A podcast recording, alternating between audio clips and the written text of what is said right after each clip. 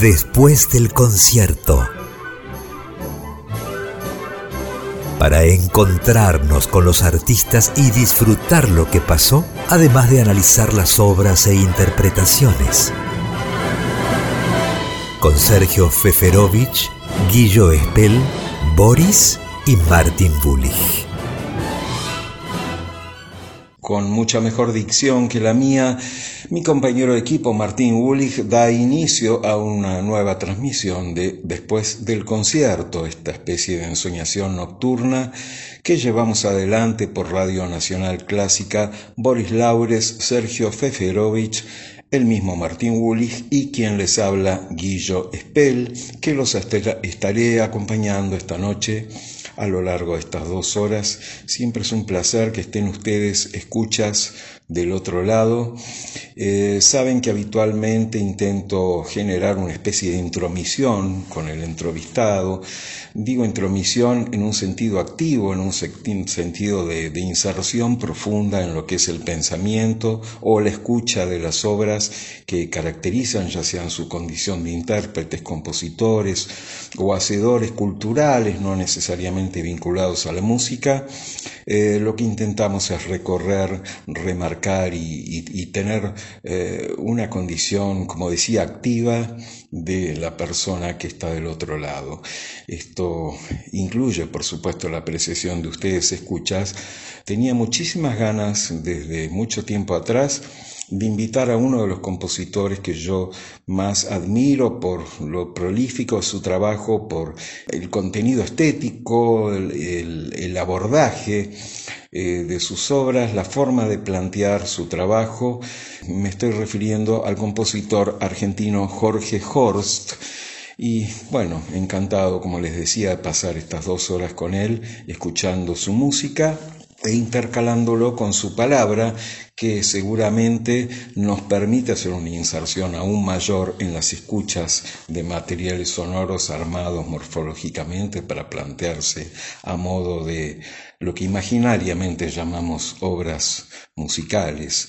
Les diré Jorge Horst, que nació en 1963 en Rosario, es compositor, docente e investigador y estudió nada menos que con Francisco Krepfel, Gerardo Gandini, Carmelo Saita y Jorge Molina. Participó activamente en diferentes colectivos y encuentros y simposios de compositores realizados en el país y en el exterior. Lo ha hecho en Alemania, Chile, Dinamarca, en Estados Unidos, España, México y Suiza. Dicta conferencias, clases y seminarios de grado y de posgrado en instituciones de Argentina. Es una actividad que lo, tiene permanentemente activo y en vinculación con estudiantes, con músicos, con eh, compositores. Y también lo ha hecho en otros países, también lo ha hecho en Dinamarca, en España, Suiza y Chile. Editó parte de la producción musical y teórica en la Argentina y en el exterior también, eh, y fue distinguido con varios premios, el Fondo Nacional de las Artes, el Premio Municipal de la Ciudad Autónoma de Buenos Aires, ha recibido muy recientemente el segundo premio eh, nacional en la última edición de premios nacionales ha recibido muy merecidamente un segundo premio, también el premio Conex, entre otros. En fin, eh, qué mejor que eh, saludarlo. Querido Jorge, es un placer que estés con nosotros. Y la primera pregunta que quiero hacerte se vincula con tu lugar de procedencia. Debiste haberte empapado e investigado con cierta rigurosidad y con mucha avidez para encontrarte con los compositores que finalmente hicieron parte de tu formación y te llevaron a trabajar eh, en esta idea de ser compositor. Entonces, la pregunta es si se quiere específicamente eso, que eh, implica ya en tu historia y ya con muchas décadas de trabajo la idea de compositor, la idea de ser compositor en la Argentina, devenida de una ciudad tan radical en aspectos vinculados al arte como Rosario y devenida a las generaciones de las cuales formaste parte.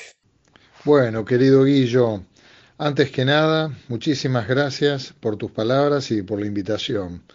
Eh, es un honor para mí estar acá, así que estoy súper agradecido. Con respecto a lo que me preguntás, em, pienso que componer por estos lares es por lo menos mm, un desafío constante. A veces es difícil de mantener la continuidad creativa y, también finalmente la, la continuidad productiva. ¿no? Por suerte mi vinculación sensible con la música y con la composición es desde la infancia y sin ningún tipo de presión ni obligación, por lo que esa conexión se dio con muchísima espontaneidad. Eh, me parece que algo fundamental es que desde niño hasta ya adulto canté en coros y eso fue una motivación permanente.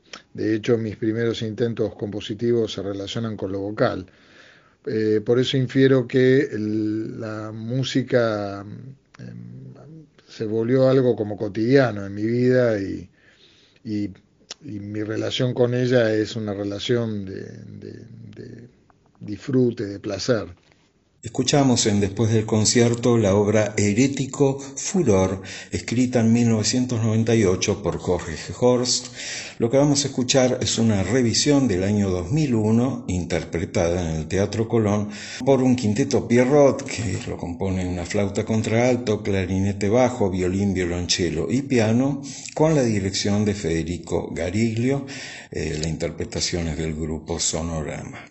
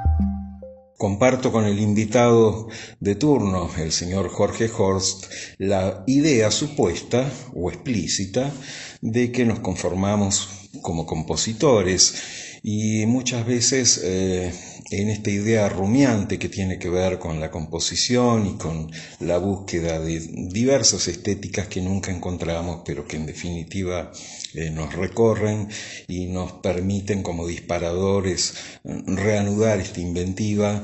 Me lleva todo esto a veces a la pregunta fatal, si se quiere, de eh, por qué el mundo necesitaría eh, una obra más escrita por mí en este caso.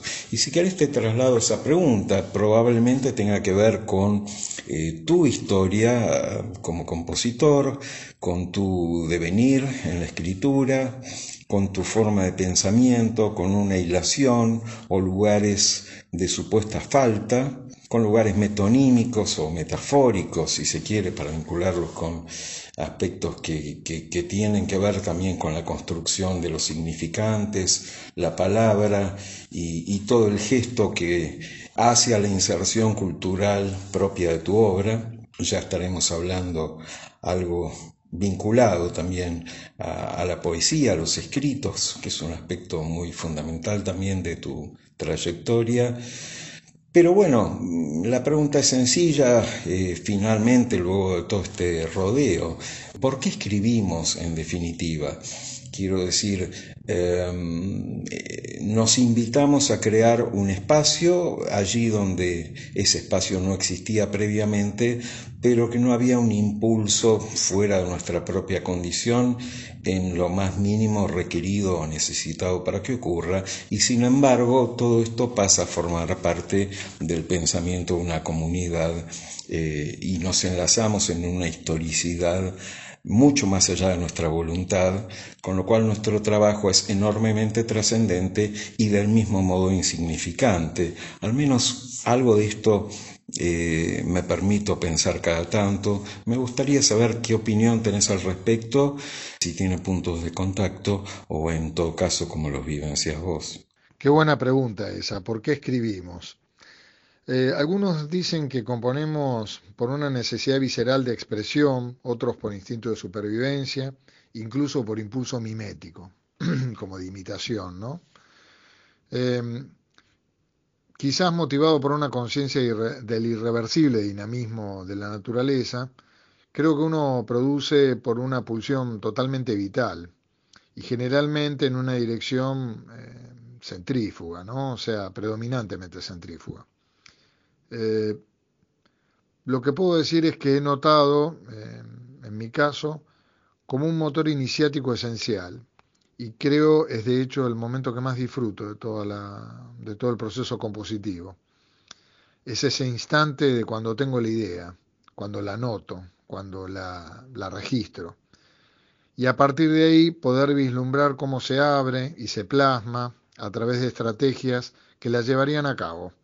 Finalmente es todo un proceso lúdico que se despliega a partir de aquella idea original, el cual es motivado por una cierta pasión en y por el desarrollo de la propia actividad creativa.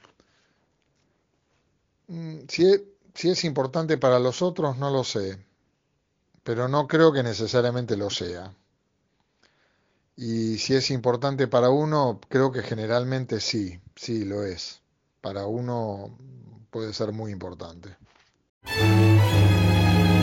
Desde la ciudad de Buenos Aires, para el mundo.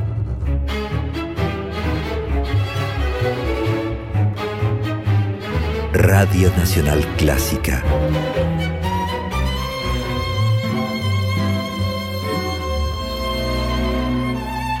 ...96.7